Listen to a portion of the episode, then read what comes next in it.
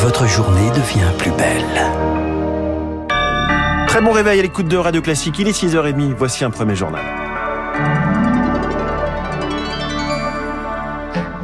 La matinale de Radio Classique avec François Geffrier. Le journal essentiel, Charles Bonner commence ce matin par la prise de Bakhmut en Ukraine. C'est revendiqué par le groupe de mercenaires Wagner, la prise de la partie orientale, pas encore confirmée par le camp d'en face. Bakhmut, théâtre d'affrontements ces dernières semaines, mais dont l'importance stratégique fait débat.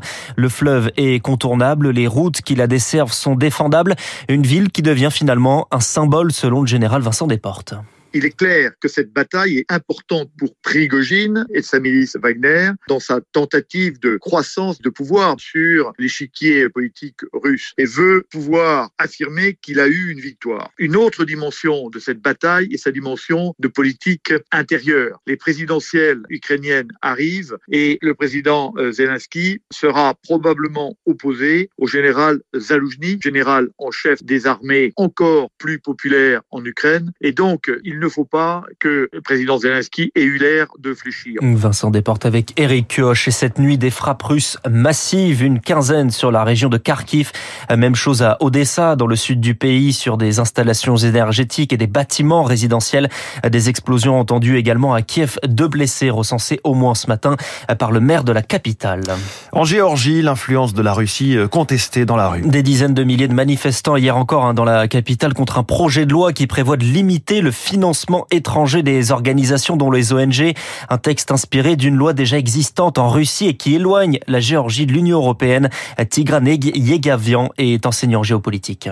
Vous avez un pouvoir géorgien complaisant qui collabore avec les services russes de sécurité pour traquer les opposants réels et potentiels russes en Géorgie. L'objectif de cette loi, justement, c'est de rappeler que les Russes ne sont pas tranquilles en Géorgie. La Géorgie cède à la Russie, fait des concessions à la Russie dans la perspective d'un règlement politique favorable aux intérêts russes en Ukraine. Parce que s'il y a une issue favorable à la Russie, la Géorgie va avoir un problème de souveraineté et de sécurité. Les Géorgiens sont conscients que la Géorgie n'est pas la priorité de l'Union européenne, n'est pas la priorité de l'OTAN.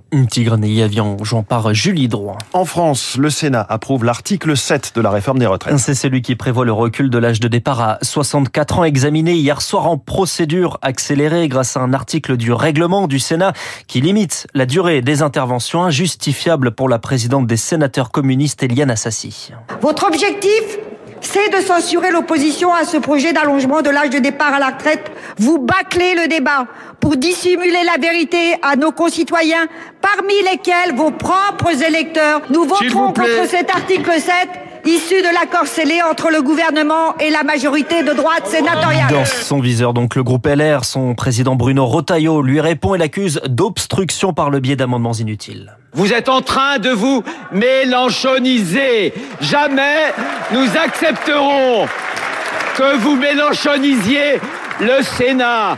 L'obstruction, ça n'est pas la démocratie parlementaire, c'est le Parlement qui se fait harakiri, c'est un 49-3 à l'envers. Projet de loi toujours contesté, manifestation des organisations étudiantes et de jeunesse à Paris aujourd'hui. Grève à la SNCF, deux tiers des TGV supprimés, un tiers des TER et trois quarts des intercités.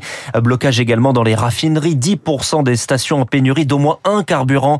Mouvement qui dure, les syndicats demandaient à être reçus par Emmanuel Macron.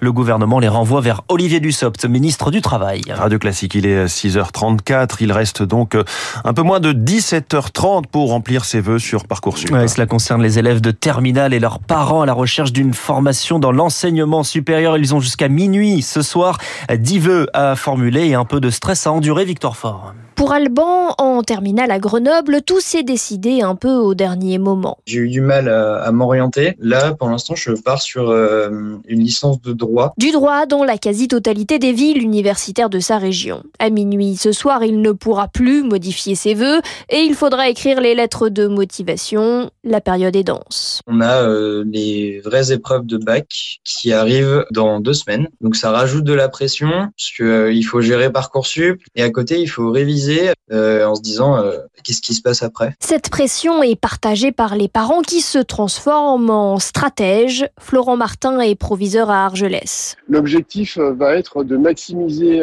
l'épaisseur du dossier, ce qui nous conduit parfois dans les établissements à une forme de surenchère aux options parce que les familles imaginent que ça met en valeur le dossier de leur enfant. La plateforme nourrit une bonne dose de fantasmes, mais le proviseur rappelle que les notes sont pondérées. L'algorithme de Parcoursup va contextualiser la note par rapport à l'ensemble des résultats des jeunes du même établissement. Pour les élèves comme les parents, il faudra toutefois prendre son mal en patience. La phase d'admission ne débute que le 1er juin. Un vaste projet de réforme des institutions dans les prochains mois, annoncé par Emmanuel Macron hier, texte qui portera l'inscription de l'IVG dans la Constitution, la liberté de recourir à l'avortement selon le terme choisi par le président.